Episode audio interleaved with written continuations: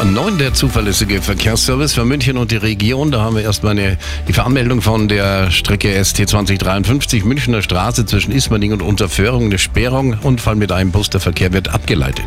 Dann die A995 München Richtung Kreuz Süd. Die Überleitung zur 8 Richtung Salzburg, da ist aktuell die Richtungsfahrbahn gesperrt durch Brückenarbeiten, dauert noch bis morgen früh um 5. Wir empfehlen Ihnen die Umleitung über Taufkirchen und die B471. Und dann haben wir noch die A95 Garmisch-Partenkirchen Richtung München zwischen dem Kreuzhof und München-Sendling Süd. Die Richtungsfahrbahn gesperrt durch die Wartungsarbeiten dort im Tunnel. Am besten der Umleitungsbeschilderung folgen.